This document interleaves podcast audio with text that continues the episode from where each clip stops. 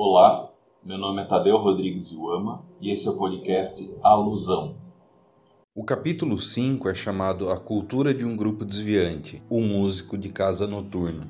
E nele, o Becker, como o próprio título já indica, começa a discutir cultura. Para isso, ele traz algumas definições. Vou começar aqui da definição do Robert Redfield. Para o Redfield, uma cultura é uma abstração, é um conjunto de tipos ao qual tendem a se conformar os significados que os diferentes membros da sociedade atribuem ao mesmo ato ou objeto. Em outras palavras, a gente pode falar que uma cultura é uma organização de entendimentos comuns aceitos por um grupo. O Becker vai discutir alguns pontos dessa definição, né? Fala que no primeiro momento é uma definição pensada para uma sociedade homogênea, mas que também dá para pensar essa mesma definição nos diferentes grupos de uma sociedade heterogênea. E nesse sentido, quando a gente pensa nesses grupos que operam dentro de uma sociedade, a gente pode também usar o termo subcultura, que seria a cultura de um grupo que compartilha parte dos valores de um grupo mais amplo. Então, tá falando de música de casa noturna noturna aqui, né?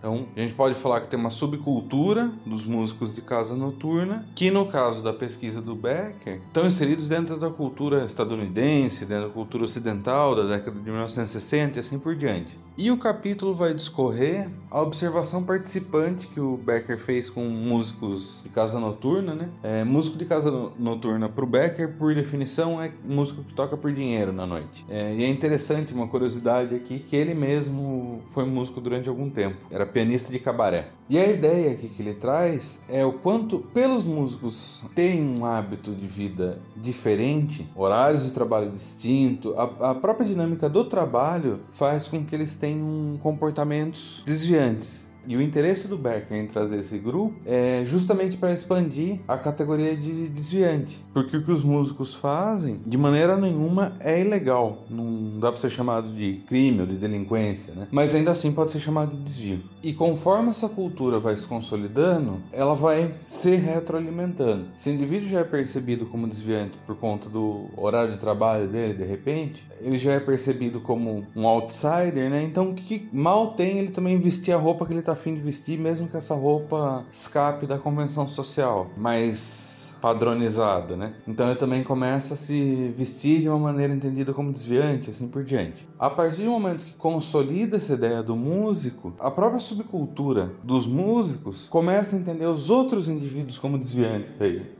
O Becker traz o, o termo que os músicos usam para se referir aos não músicos, que é quadrados. E daí tem todo também um, um processo de atribuição aí de valores negativos para os quadrados, né? São indivíduos que não sabem apreciar música, mesmo não entendendo nada de música, ficam pedindo música para os músicos. É, e isso vai expandindo para outras esferas. Não sabem se vestir, não sabem se comportar, enfim. E começa a ser gerado essa, um, todo uma, um conflito. Nesse polo do conflito, o Becker vai trazer uma divisão dentro dos músicos de casa noturna. Né? Ele coloca de um lado os músicos de jazz e do outro lado os músicos comerciais. Esses músicos entendem que existem duas características principais na profissão deles, que é uma necessidade de expressão e uma pressão de um público não qualificado. Cada um desses subgrupos dentro dos músicos tende mais para um lado. Os músicos de jazz vão tender para essa necessidade de expressão, enquanto os músicos comerciais vão tender para essa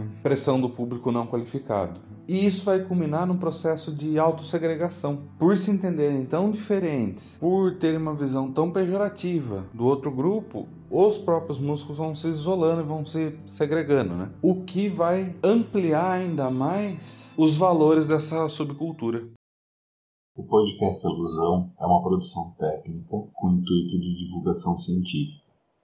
A trilha sonora dos episódios é a música intro do álbum Solitude da banda Primordial Idol, da qual faço parte.